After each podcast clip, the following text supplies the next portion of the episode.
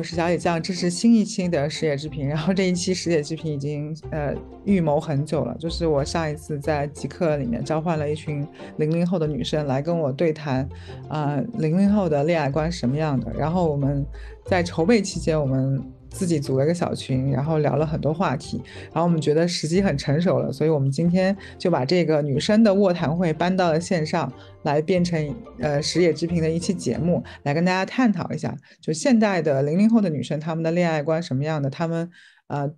date 过多少人，她们对于恋爱的思考又是什么样的？首先，请这三位女生给我们做一个简单自我介绍，要不管总你先。嗯，好的。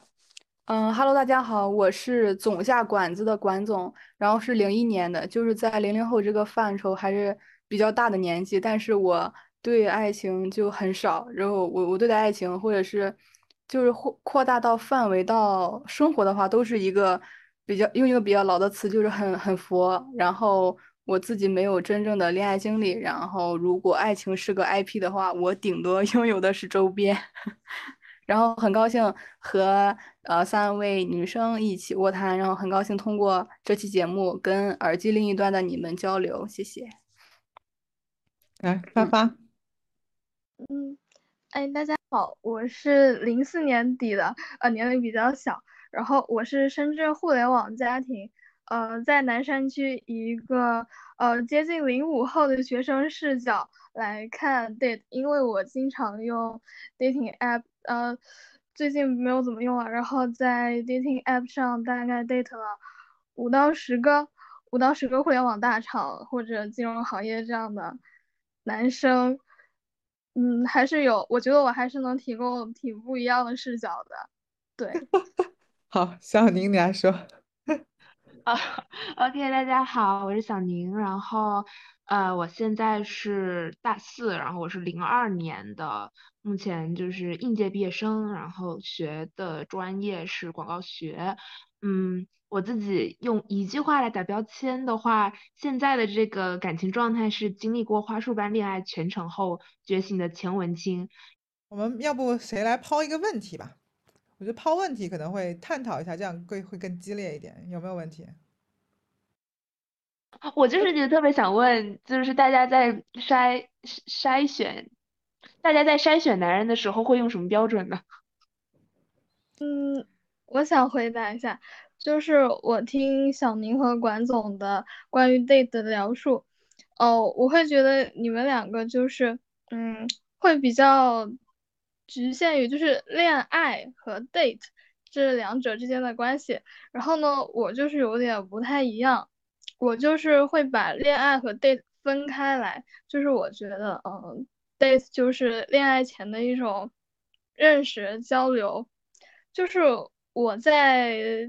date 人之前，我会跟对方在线上进行大量的交流，就是我会要确认，呃，这个人我能跟他聊下去，就是我们之间是有一些共同话题和我们的思想是同频的，然后我才会跟他见面吃饭。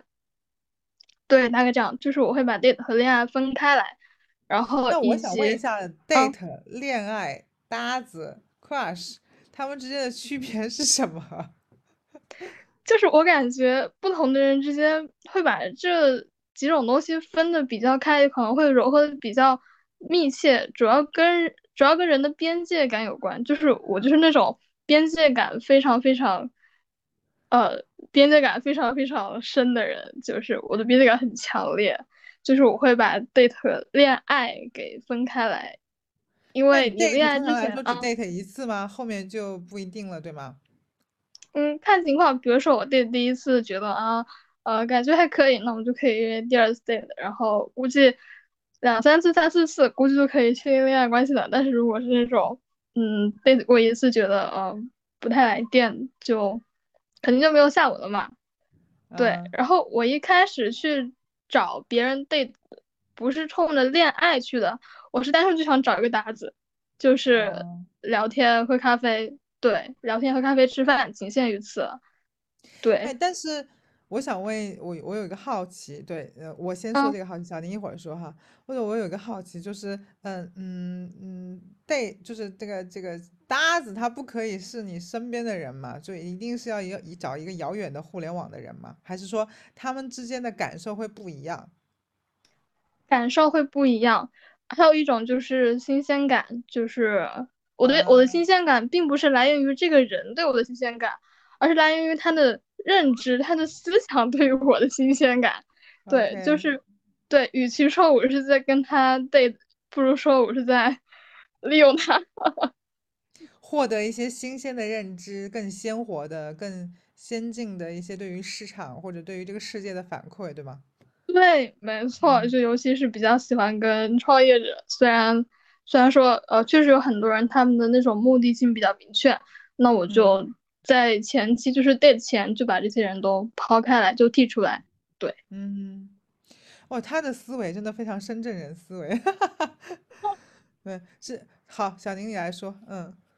我我就是觉得这个思路其实很好，它并不是说你 date 就是需要说 date 等于深入的呃 romantic relationship 的前奏，而是 date 就是一次交流。那对，咱俩就是碰一下呗，就咱俩就碰一下。你比如说你干这个行业的，这有点像我之前做记者，你总是需要去呃各行各业的信息源，我都要知道啊。你你是你是投资，你是投资哪个领域？你投消费领域的啊？你是这个互联网大厂的员工，只不过我当时被 pay for 做这个，但是就感觉说，呃，本身跟这样本身跟别人这样聊天也很有意思。只不过说，嗯，我自己其实刚刚想问的问题是，就对我来说，我好像没有那么，就是我的生命中没有那么需要有这些关系。就我，这是为什么我 date 只是想要找一个，比如长期深入的 romantic relationship，其他的这种，嗯、新鲜信息啊，或者说是跟一个没有怎么接触过人的接触，特别是异性，好像对我来说不太重要。那如果按你这么说的话，我很喜欢跟同性 date。我会跟各行各业的各种年龄的姐姐们去 date，但是男性的话，我就我就觉得很奇怪，我总觉得咱们出来就是有一点，嗯嗯，这种暧昧关系在。嗯嗯，我理解小林你说的。其实你说的呃深度浪漫的长期关系，跟我这种广撒网式的其实并不冲突，就是你得要多聊几个。你才能知道，呃，你更喜欢跟哪一些类型的人聊下去。毕竟聊下去是我们恋爱的最最最最基础的一个前提吧。就是说，你得先跟他聊好，就是相处好。那么我多试几个才知道，嗯，哪种类型是我比较喜欢的。对，啊，小宁你说，对，但我有一个我有个暴论，我觉得就我也试过，我之前前段就是前段时间，就我最近正在 date，然后也呃 date 了两三个吧，就线下见面聊天了两三个，就之前在线上聊的比较顺，就线下见面一起一起玩。我觉得就是多个人，你不会觉得很像在当客服吗？我的这个数量不能超过三个，就是给超过三个人以上回消息，我就觉得我在当客服。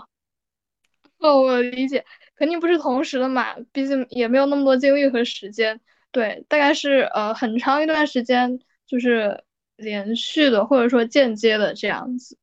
对。嗯，那我能 get 到你这个点。我其实跟你现在就是我现在的状态，跟你说你这种长期状态差不多。我就是想多试试看看自己，嗯，感兴趣啥样的。嗯，我会觉得对，这个但那是我很久，嗯，对，我会觉得嗯你们俩做法正确的地方在于，就是这个时代的信任成本其实是很高的，因为互联网虚拟的情况下，所有事情都可以被包装嘛，对吧？就像我们一直强调说，极客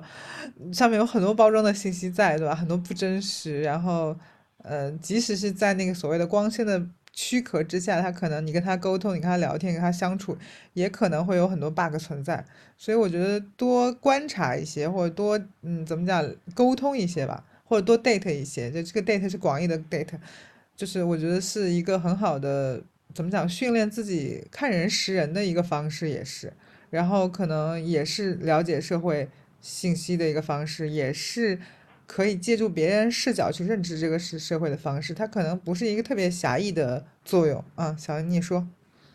对，我其实之前有跟我妈聊过这个事情，她就会跟我说，意思就是说我见过的男的比他见过的多得多了。就我的 date 的对对象范围就是从，呃，我不 date 比我小的，就是呃三到十岁，我都我都会去出门聊天或者一起吃个饭啊这样子的。呃，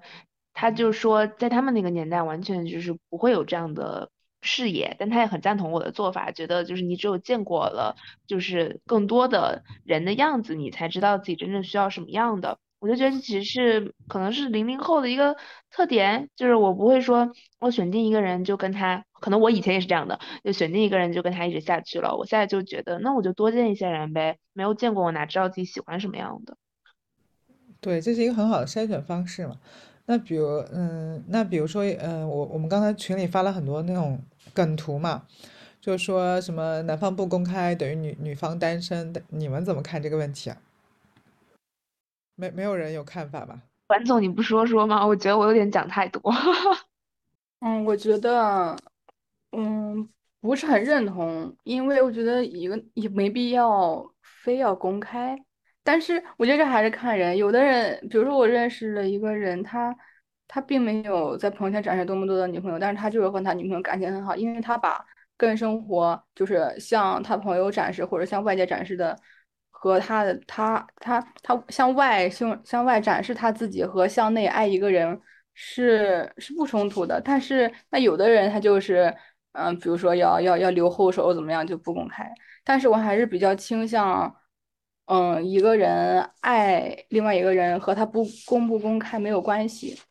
我我是觉得，我想到了周一围，我觉得周一围可能是一个比较典型的例子，就是他在没有参加什么这次什么爱的休学旅行之前，好像大家对他的他和朱丹的感情一直风评都不太好，因为周一围好像也不太在公开场合去表达，然后但是呃，而且朱丹会有一些迷惑性的发言，所以导致大家都对周一围的印象都特别不好。那后来大家发现，在《爱的休学旅行》里面，好像周一围有很多这种条件反射性的、肌肉记忆性的那种爱的表达，是一看就是他很恋爱脑或者很爱朱丹的一个表现。大家从这些细节里才发现，哦，他俩是是很相爱的，而而且周一围是一个有有点恋爱脑的人。但可能就有有些男的就不表述，但也不排除一些男生他可能就是呃那种海王。我觉得极客海王还挺多的，就是。他可能不公开的原因，就是因为他可能即刻可能都是他的鱼塘，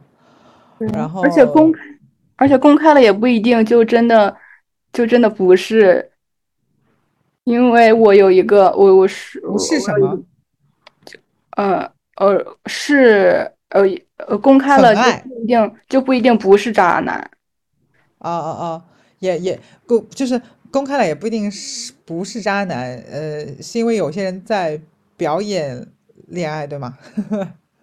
我不知道这个他们那个领域到底是为什么能那样的脑脑回路，就是，嗯，明明明明挂着女朋友照片还在到到处聊，然后怎么怎么样，或者是还在聊的时候，突然某一天朋友圈就出来了订婚的照片。我觉得这个就是这个梗图其实是一个，嗯，就是男女双方都处在一个。一个人聊很多人，然后跟很多人都保持着，嗯，没有说要到恋爱，但是会有很多言语或肢体上暧昧的关系的时候会出现的情况。那，呃，你跟我很好，但是我不能吊死在这一棵树上，因为我不知道你跟其他人是不是也很好。我想到这个事情。就这种感觉，因为这个感觉在他们的行为里面算不算海王或者就是渣女呢？因为好像看起来他们确实也养了一片池塘，比如说有一些你骂我吧？啊，我不知道，我只只是在问你们，你们会不会这么，你们会不会这么思考这个问题？比如说有一些人，他可能所有的社交媒体都有两个账号，呃，可能包包括什么微博呀、微信呀，然后什么呃极客呀、小红书啊，看可能都有两个账号。然后他可能都在不同的场合去聊骚，呃，很多女的，比如说或者抖音，那比如说有一个女生就跟我说说，她在跟这个男生可能聊天或者有一些暧昧的情愫，那她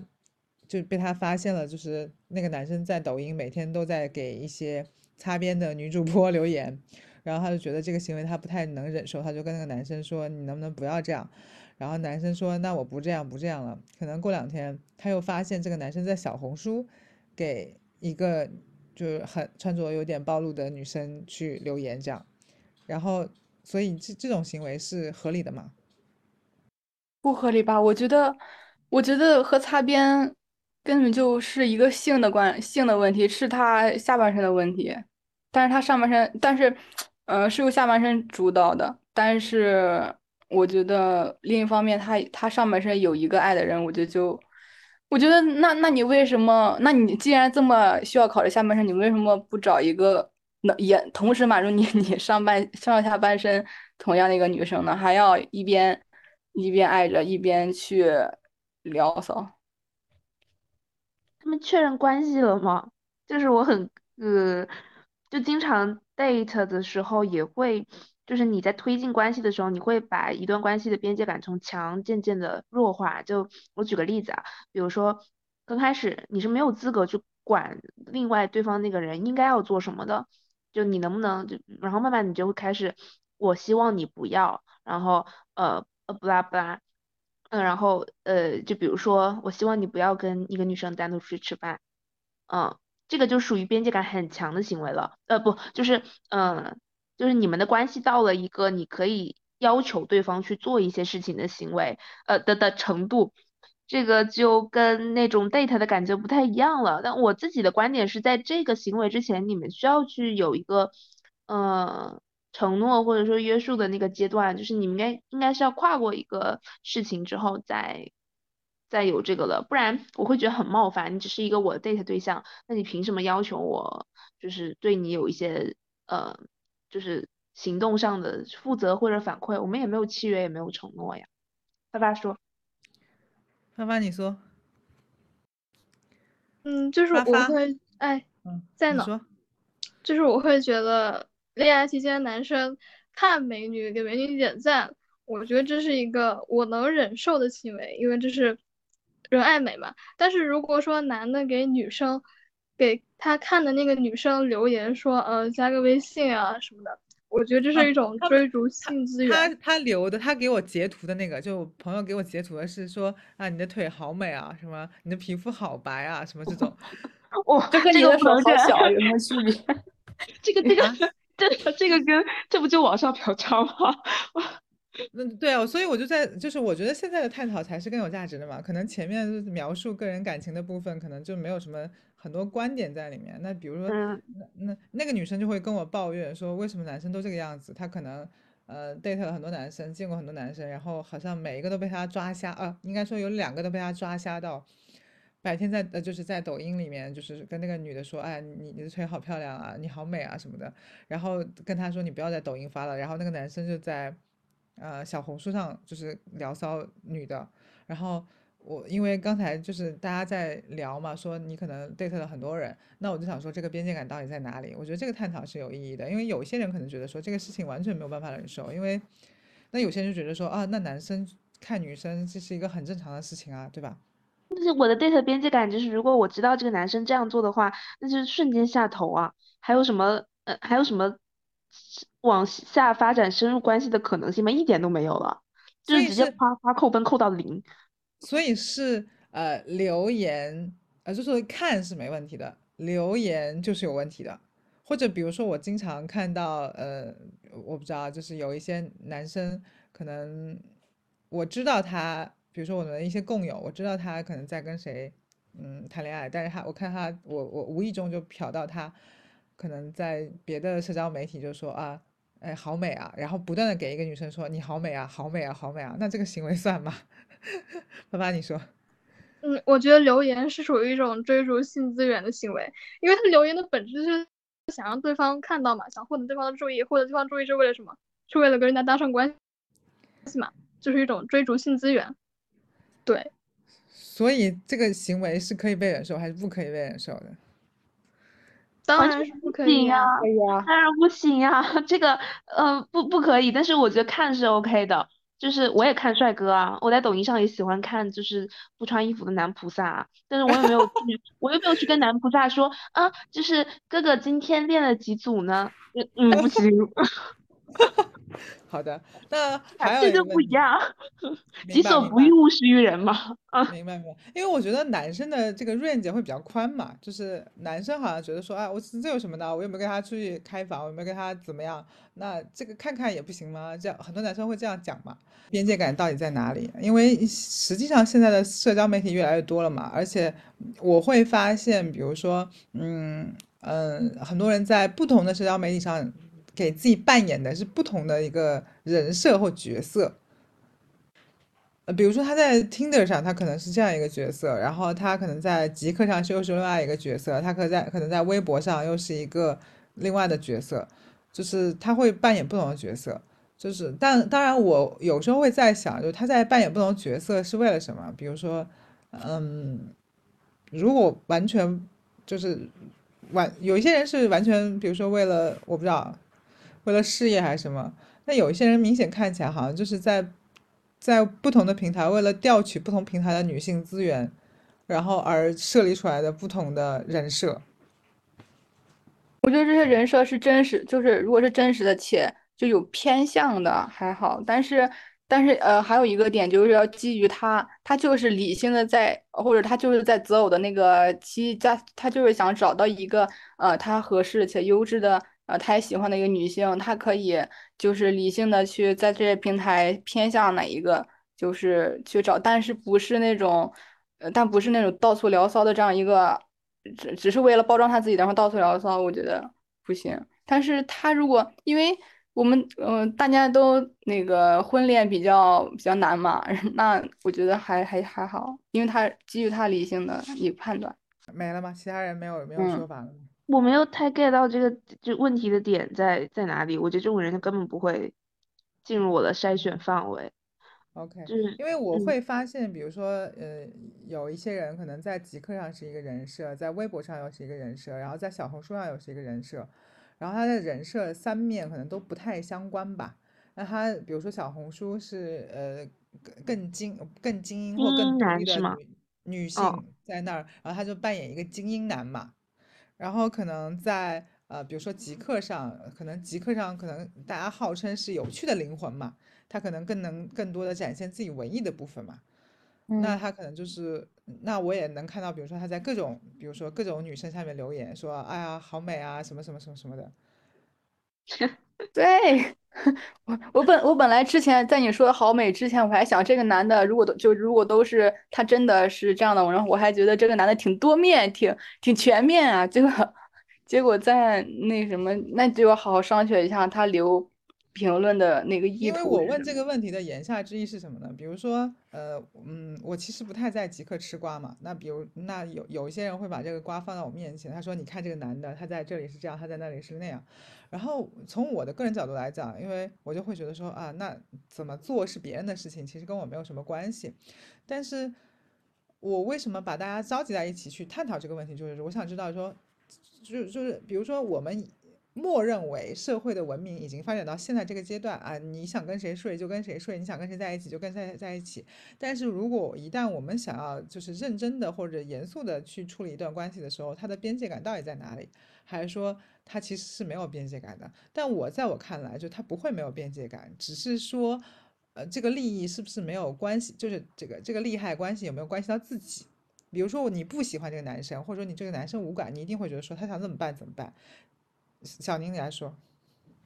对，我我是强，我是有强边界感的人，就是嗯嗯，我不可以接受，就是所以是，所以我才说刚才你说的那个问题，那些男生不会进入到我的筛选范围。我觉得真正深度的亲密关系就是要一对一的，然嗯后就是要你会为了我去拒绝其他女生。就我最近正好在就是有一个观念，大概是所有东西它都是因为有限才珍贵的。如果这个东西是无限的话，它就没有什么珍贵可言了。就是你可以同时 date 四五个女生的话，那我我也就是你的四五分之一。但是如果你为我拒绝了其他类型的女生，当然我也会为他拒绝其他类型的男生，那我们对彼此就是有珍惜性的。我我是我是这么看的。因为我之前在极客上面有有一个问题，好多人就是有一个问题一直有人回答，就是说你不会为了爱情改变什么。然后我看下面百分之九十的答案都是我不会为了爱情改变我自己。然后我觉得如果所有人都是这么回答的话，那我觉得这个问题的题干就要改一下，是我会为了爱情改变什么？因为当大家都不改变的时候，所以改变才会显得珍贵嘛。嗯嗯然后，然后刚才还有一个问题就是，比如说，嗯、就是关于公开不干不公开的问题，因为我会发现，就是比如说我，嗯，当我能看到很多的，比如说当我无意中发现，或者说我从各种八卦的渠道里面他们塞给我的信息来看，我可能很明显的知道有一些人他就是一个怎么讲，呃，多偶倾向的吧。但是他会比较比较喜欢在某一个社交里，比如微信朋友圈，嗯，比如说，比如说我的朋友在 Tinder 刷到了他，然后他在朋友圈有一个固定的女朋友，并且一直在表演恩爱，然后我就会觉得这种行为是我不能理解的。所以为什么我会对于男方不公开，等于女方单身这个话题有一些有一些就是想法吧？因为我会发现很多人其实是在表演恩爱，而不是真的在享受这个爱情。呃，就是他朋友圈发出来的所有的那个那个图，或者是他在其他的 APP 里发出来的所有图，只是为了向别人证明说，哦，我好像是一个很幸福的人。但是实际上他可能 Tinder 或者是陌陌或者探探，他都有账号，然后他都在上面进行聊骚。嗯，我觉得他会吃到他自己的苦头的。我完全不理解这种人的快乐在哪里。就是因为我觉得爱是一个，我宁愿我完全不向外展示，也要，就是我觉得就是内心自我富类类似吧，就是我我宁愿完全不向外展示，我也可以过自己很内心富足的生活。我特别觉得就是亲密关系就是两个人的事情，别人怎么怎么看看不看，就像朱丹跟周一围，你说网上人怎么说周一围冷酷绝情，那朱丹不觉得呀，那就就没关系了呀。周一围也没有必要说站出来为自己自证，所以我我完全理解不到刚才那种男的他的他的快乐在哪里，我反而觉得挺可悲的。他这样就不就是其实自己他就没有一个稳定的，的能力。对呀，他没有爱的能力，也没有稳定的自我归属，他只是想要别人觉得他很有爱，但其实他嗯他的行为。都是利己的。对啊，他的行为展示出了他并没有，他完全缺乏这个能力，而且他也很空虚，我就觉得挺惨的吧。我不会觉得嗯，怎么讲，我反而觉得他挺惨的。所以你们怎么看待那些所谓的什么，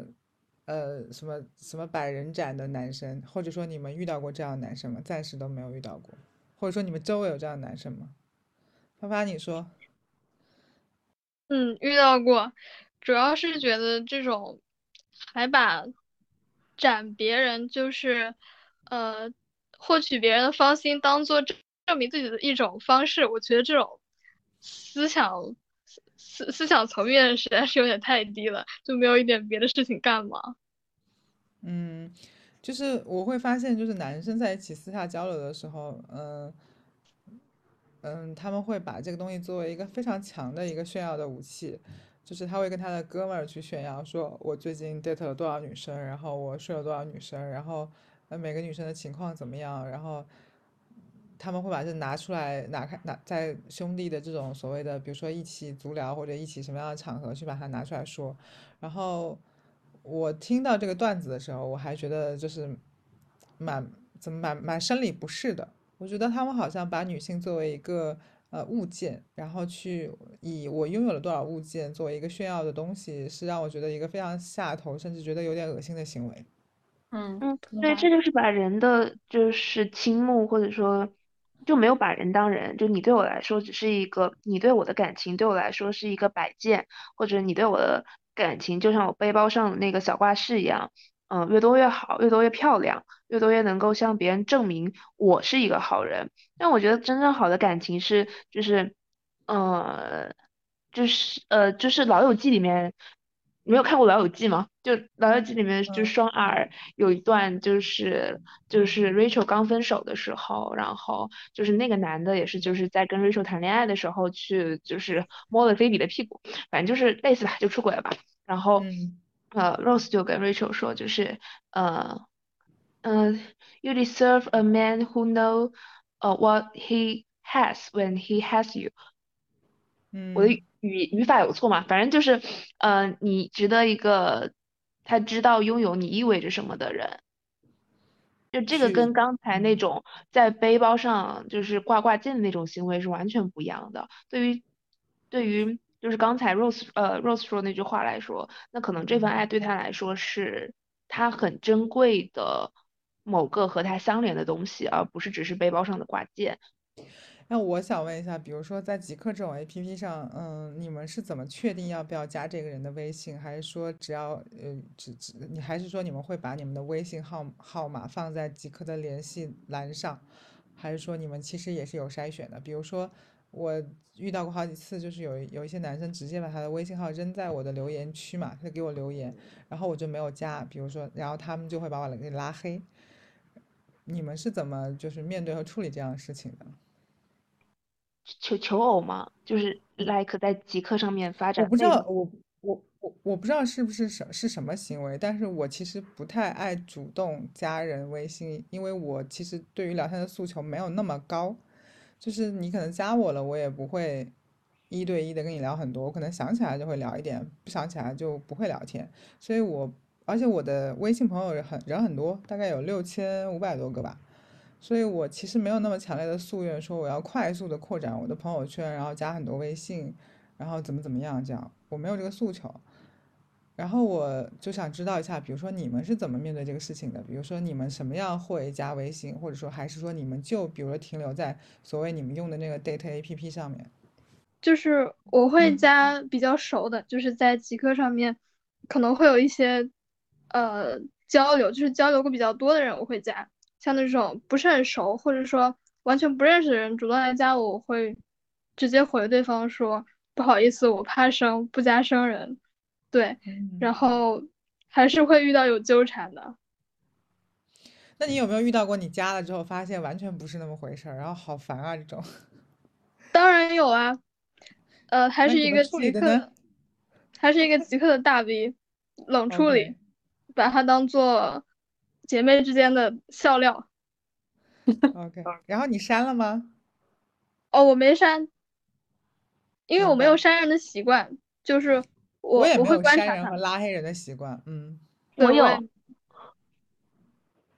你说说你的感悟嘛？要要一花一树，大家都沉默了。我 我我会，我甚至会，如果这人真让我觉得冒犯的话，我会把他删掉，甚至先先删掉，再先拉黑。等会儿是怎么一个顺序？反正先删掉，再拉黑，再拉，再删掉。永不得翻身是吧？对，这个就是他连他他就他就他就无法加到你的好友了，他是给他就没法给你递好友申请，就是这种有，我是还删了蛮多男生的，也没有蛮多吧，可能四五个，但不是从极客上，就比如说。那我想知道一下，这个他们触发你的点分别有什么？有点忘了，我想想看，呃，有没有印象最深刻的就是你觉得这个人不拉不行，一定要给删除这样？有一个外国人，然后他大概意思就是说到，就是我跟他说我有很聊到我有很多 gay 的朋友嘛，然后他就问我说，那这些 gay 的朋友没有跟你说过他们性方面的困扰？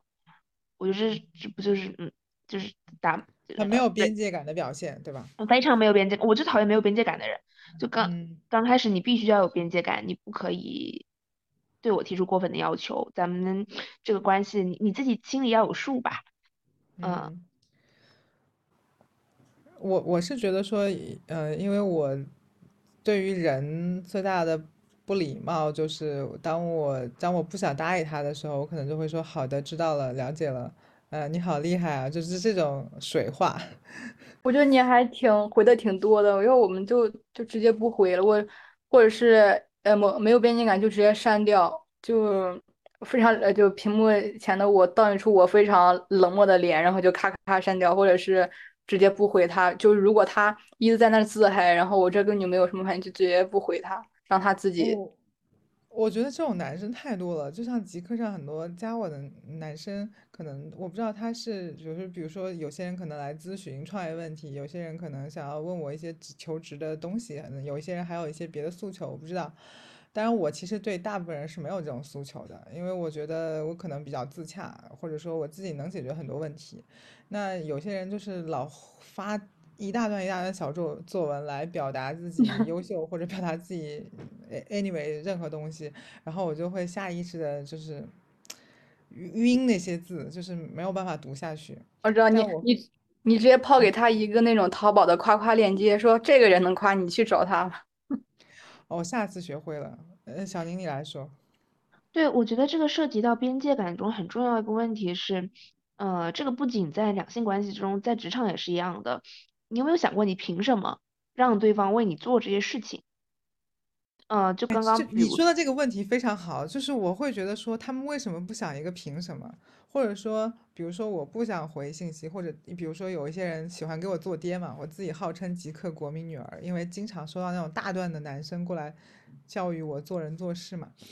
那我我就想说，这些人为什么不想一下，凭什么他可以教育我，或者凭什么他期待我给他们提予更多的？呃，这种所谓的求职建议也好，或者是其他的一些诉求也好，他为什么不想想凭什么？但是好像他们都很敢去就教育我，或者提出一些什么样的诉求，这就是我特别不能理解的事情。我也不能理解，就是我觉得这个大家都是成年人了，就是到职场上或者说，嗯。我觉得职场上这个还明显一点，特别是在两性关系当中，但两性关系也是一样的呀。你凭啥就是这么自信，觉得我应该要为你做些啥呢？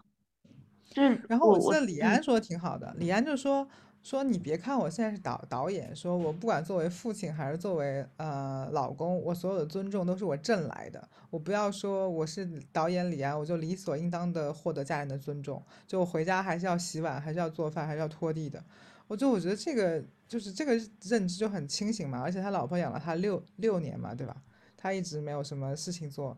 然后我觉得他还是一个挺清醒的这种怎么讲，就是这种对于亲密关系的理解吧。对，我觉得很多人在亲密关系当中就是很坦然的当一个索取者，就觉得我我就是要被爱，凭啥呀？就嗯。你是我，我觉得正常，我更欣赏的关系，或者说是人的对自己的一个认知尺度，应该是我我很确定我是一个值得爱的人，但是我不会要求你就一定要喜欢我，那你对我的爱也不是理所当然的，就这个是我比较欣赏。对我是一个值得爱的人，但我不苛求我是人民币，没有每个人都爱我，是吧？呃呃，我觉得，而且还有一个点是，我觉得。我觉得爱应该，我前年在节上发了一条，我说爱应该会流向会珍惜跟感恩的人，就是比如说我在职场上也是这样的，就是我觉得在职场上没有人有义务一定要带我，或者说教我很多东西。那如果我的 leader，我的上司，他们真的是个很好的人，愿意教我很多东西的话，那我会用我所有能做的东西去，就是就是回报他们，对，或感激他们，因为我知道我的。对他们来说，我会发现极客上面有一些言论是很不会感激的，他就觉得说其他人都是傻叉，然后只有他是那个大聪明。那我觉得这种人，要么我觉得这种人在社会中不会混得很开，我这个是暴论了。嗯，对，反正我不是上一次截图也给你们看过嘛，他就觉得说啊，这个好像是谁截图放群里的，就说什么这些人都是傻叉，为什么他会这样这样？他已经工作了很久很久，为什么还会这样这样这样？然后他好像要教别人做人做事一样，可是他明明可能也刚刚步入职场这样。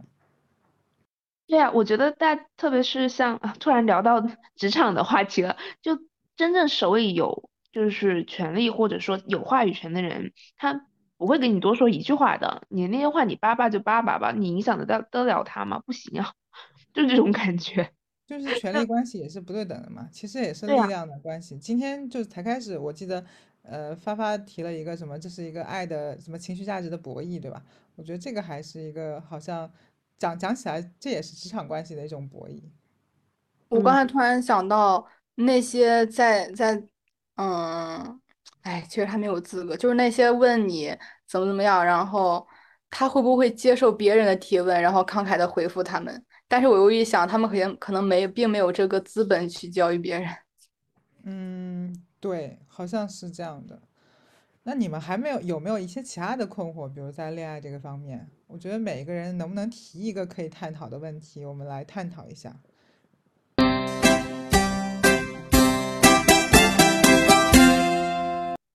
嗯，我觉得这个可能是个人的一些一些一些一些天生的东西，就像小宁这么的，呃，这么这么大胆的去去追逐他你的意喜欢的人。思就是说，你其实你你想知道，就是说如何大胆的展开这个恋情，或者如何走出那一步，是吗？嗯，就他们有怎么有有这个冲动的？他可能就是，我觉得小宁这么冲动的原因，是因为他家庭给了他足够大的底气。就哪怕嗯我这个恋爱谈不成，可能我还有我家里这么多人爱我，或者我这么多朋友爱我。我觉得对，这一在点特别是像杨天真，就杨天真不是至今没有怎么谈过恋爱嘛，或者说他谈过恋爱我们都不知道。然后他好嗯，像只有工作的感觉，但我觉得他特别自信自洽，然后特别就是充实。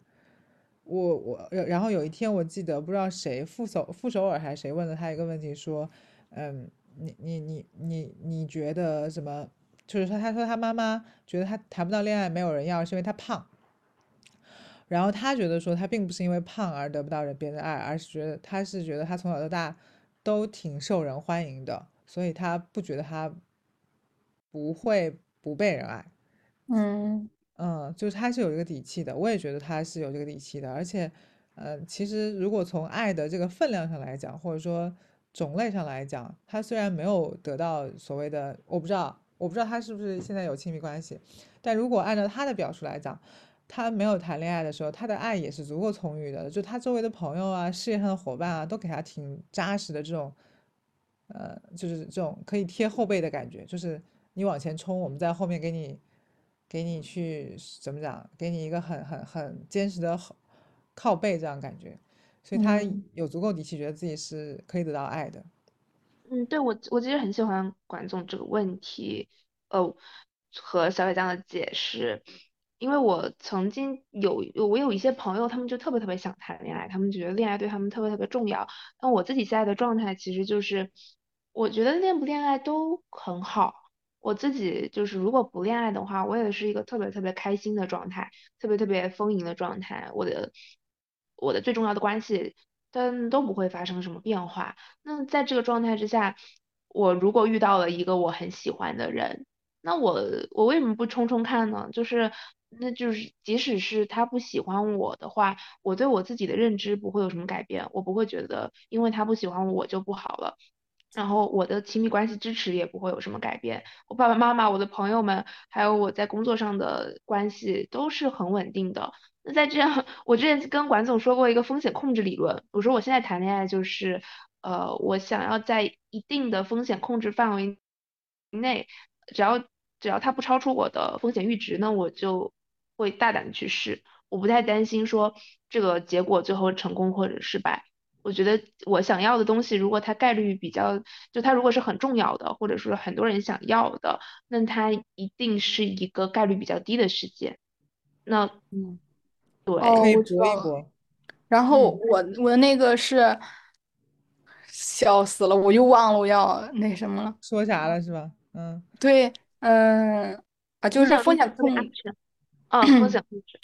风险控制，我是觉得，呃，一旦有一个人闯，就是我不太很喜欢，我不太很喜欢那种失控的感觉，不论是在爱情还是在生活还是在怎么样，都觉得或者那种。个项目经理，哎，高度管真，控。对，就就就，或者是某个人和我说着说话，就突然，哎，我好像刚才就是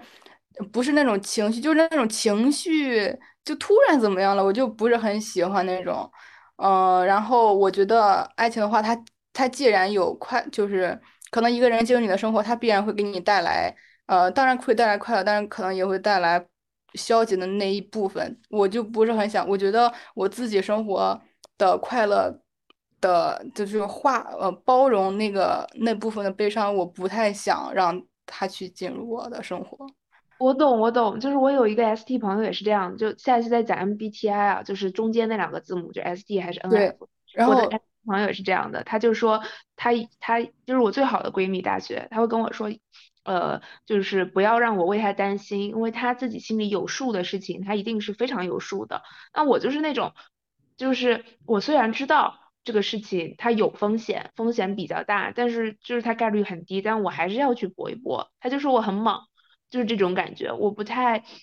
嗯，我甚至是说，就算我也会害怕最后那个风险的结果，但我接受我的人生本来就是动荡的，我的关系就是动荡的。那只要我一定那个底打的是好的话，那我上面怎么播，我觉得它是精彩的呀。如果在我自己的恋爱观里面，如果上面不播的话，我反而会觉得，嗯，有一点无趣，有一点这种感觉。嗯，没有，我也我也不觉得那种是我就是我也不想让他无趣，那我就不不。不开始不就好了嘛？然后，而且我觉得我实在想不出来爱情，可能也还有一个原因是我如果进入一段爱情就会全身心投入，这个就像就像咱们最开始说的那种呃贤妻良母的那种教育似的。但是呢，我又但是另一方面我又不想，我又非常独立，我又不想进入他的生活，那我就不进入。就是我现在清楚的知道我在人生的什么位置，然后我的目标是什么，就是当然是那种学业事业上的。然后我就不太，我觉得不需要哪个人再给我怎么样，然后我还要再承担他的一些负面，然后我觉得正更专注打造我自己的人生和未来，不就更更好吗？其实我觉得管主这种心态还挺典型。Sorry，打断你的话，但是呃，就是我很好了，然后我不需要任何人来进入我的生活，我现在的生活已经很就是很够了。然后任何进来的因素，它都是风险因素。那我宁愿不要这个风险。对，它就是一个非常典型的心态，就是非常典型的现代人心态。这个很现代，非常现代。而且也但其实相对来说比较 i 人的心态，我觉得就像小小宁的说法，就是有早没早打两下嘛，对吧？我我愿意承受这个风险嘛。但管总一定是在他的。可控范围内，但爱情这件事情，它就是自由意志的沉沦。它大部分的美好也是因为它在意外之外嘛，就意料之外嘛。对，所以都是围城嘛。我也很向往，就是怎么样，就突然出来一个人，我就很想的，然后就冲了。嗯。但你你有没有想过，就是你如果不练习这件事情的话，真的很可能那个很好的人出现在你面前，你兜不住他。就你的恋爱技巧也好，或者说你的及时反馈也好，你可能会更多的自我保护，而丧失了构建美好机会。我为什么这么讲？是因为我以前有一个女性朋友，她嗯喜欢了一个非常优秀的男生，然后其实从某种程度上来说，他们还挺般配的，然后也是很文艺的那种。但是因为他一直就是患得患失，就是在做很多具体的决策上面也很患得患失。然后导致了，就是他们可能就是渐行渐远，渐无书了嘛。然后我每次就在回回忆这个他的案例的时候，我就会在想，我说他如果平时的历练多一些，因为他谈恋爱经验也非常少。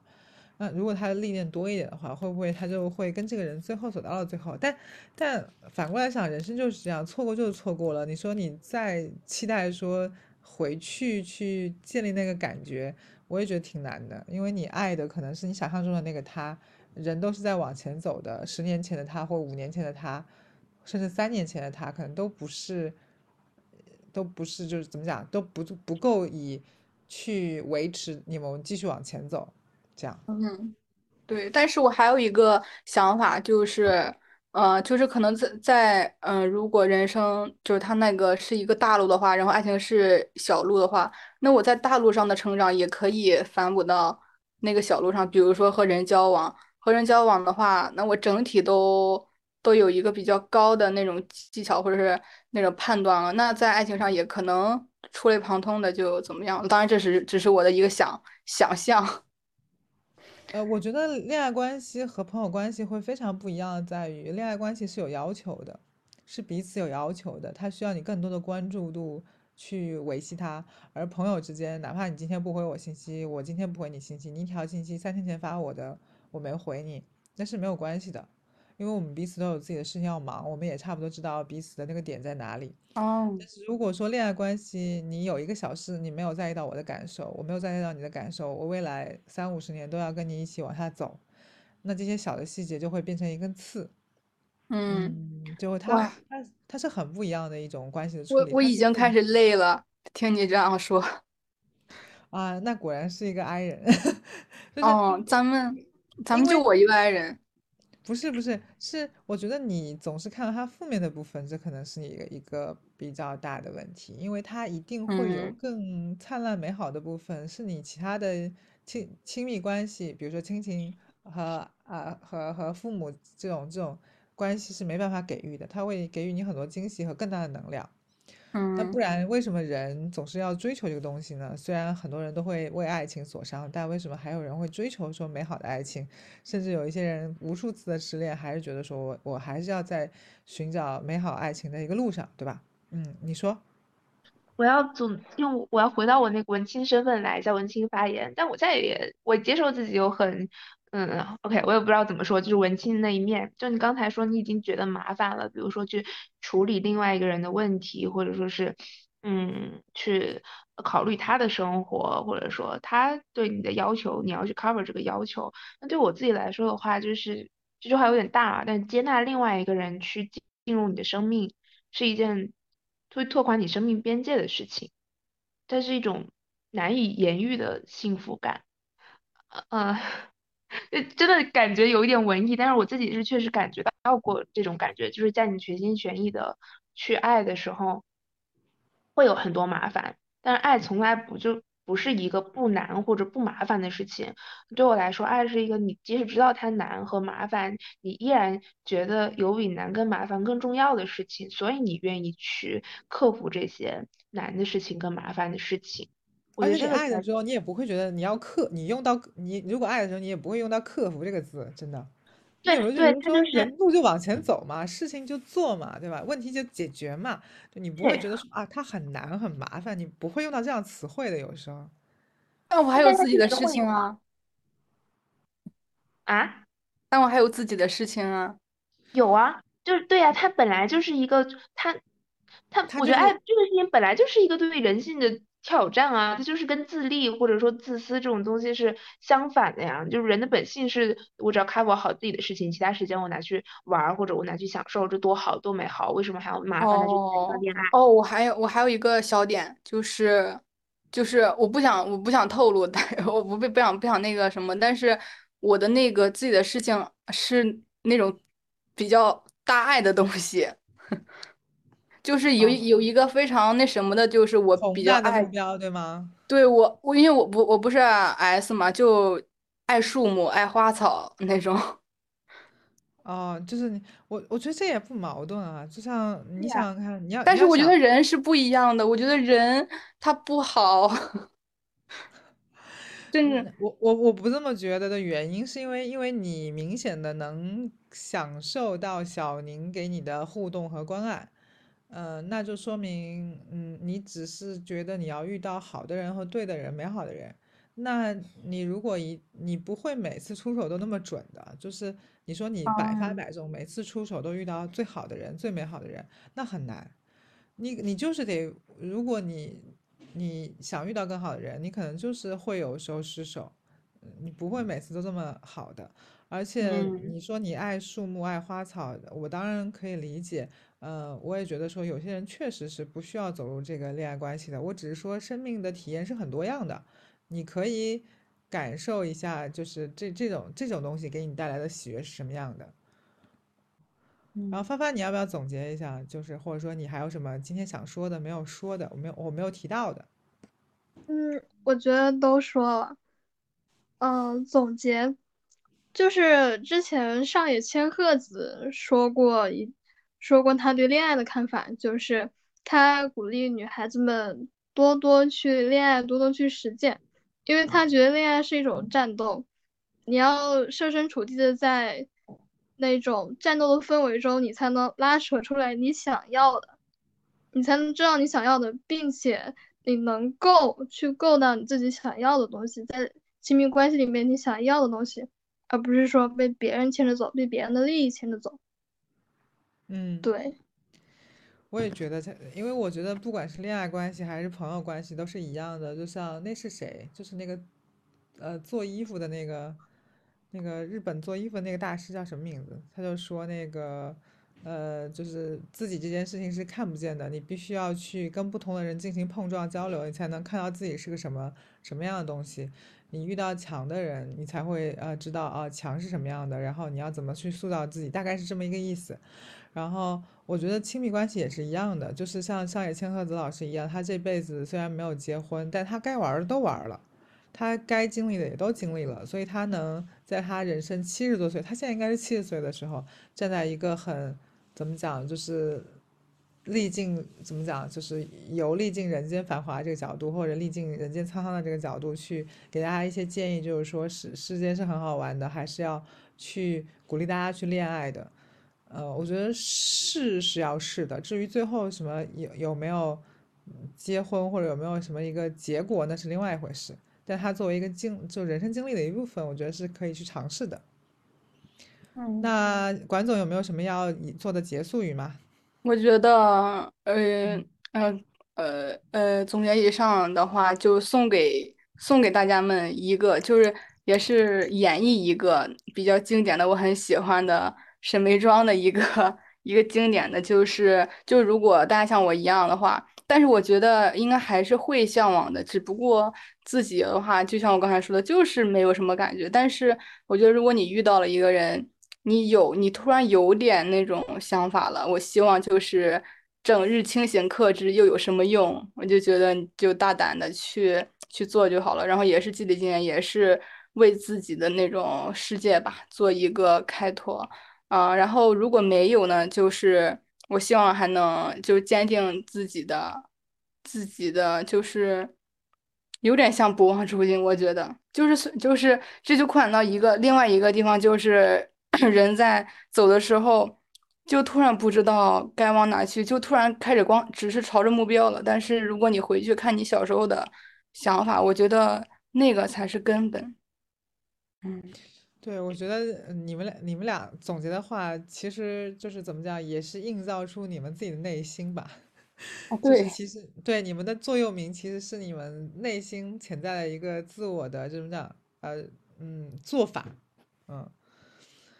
然后我就觉得说，不管我觉得小宁的做法其实是相对来说就是比较达观的嘛，就是有早没早打两下，因为你只有你只有不断的拓宽自己，就是他通过。恋爱的方法去拓宽自己的边界嘛，然后去认知到自己，也认知到别人。就其实有时候它不仅仅这种思路可以用在比如说恋爱上面，我觉得用在事业上面也是很好用的。那如果小宁你还上线吗？你上线的话，我们等你一下，我们要快结束了。能听到我说话吗？啊，可以了，可以，太好了，快结结结结语一下，升华一下。在想怎么升华，我随便升吧。我感觉我讲话有时候就挺就挺上价值了，嗯，那就建议大家，我觉得小野这样讲的挺好的，有早没早打两下，这是我的人生态度。就是可能经历过了，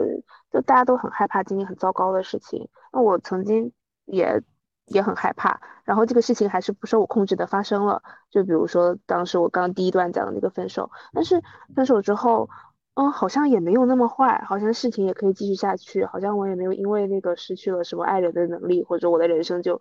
怎么样被摧毁了。那，嗯，我反而觉得我在那个事情之后会更自由，更加就是就是坚强，或者说是更加嗯随性的去做我想做的事情。感受到人生是旷野了。嗯，对对，嗯哈，就是。也也好像，我觉得旷野的基础是你打好自己的那个风险，就是承接结构。就比如说，现在我的风险承接结构是我自己的职业发展啊，然后我自己的关系体系，还有包括我对我自己的认知，这个也很重要。那这些东西在稳固之后，你该试就去试呗。人生哪有一定正确的道路，都是试出来的。我就是这个想法。嗯，行，好呀，那我们今天就愉快结束吧。好的。